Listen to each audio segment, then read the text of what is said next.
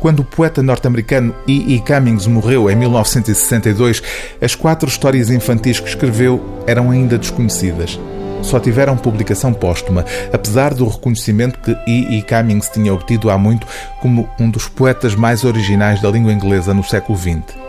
A tradutora desta belíssima edição de Contos de Encantar, a escritora Hélia Correia, explica no prefácio que estes textos já têm na origem uma história de vida encantadora, com um mistério e um final feliz. Resumindo aquilo que a própria Hélia Correia já resume em traços largos na apresentação deste volume, estas quatro histórias foram escritas a pensar numa criança que só soube, já em idade adulta, que era filha de E. E. Cummings. Terá sido para essa filha que E. E. Cummings escreveu estes contos que Hélia Correia resume como textos jubilosos sobre o amor, o nascimento e o desfazer da solidão. Dado o modo particularmente inventivo com que E. E. Cummings trata a linguagem em tudo aquilo que escreveu, Hélia Correia faz questão de anotar as dificuldades de tradução, deixando expresso por isso que quem traduz deve falhar e resignar-se.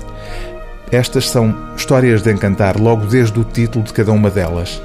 O velho que perguntava porquê, o elefante e a borboleta, a menina chamada eu e a casa que comeu tarte de mosquito. Era uma vez uma casa que se apaixonou por um pássaro. Era uma casa alta e vazia e tinha numerosas janelas. Não vivia lá ninguém porque ela ficava no cimo de um monte muito elevado, distante de tudo, sem ninguém com quem brincar a não ser amanhã e ninguém com quem conversar a não ser o pôr do sol e ninguém com quem falar dos seus assuntos a não ser o crepúsculo. Claro que havia a tarde, mas a tarde raramente se aproximava da casa porque estava demasiado ocupada a pôr a lua na cama.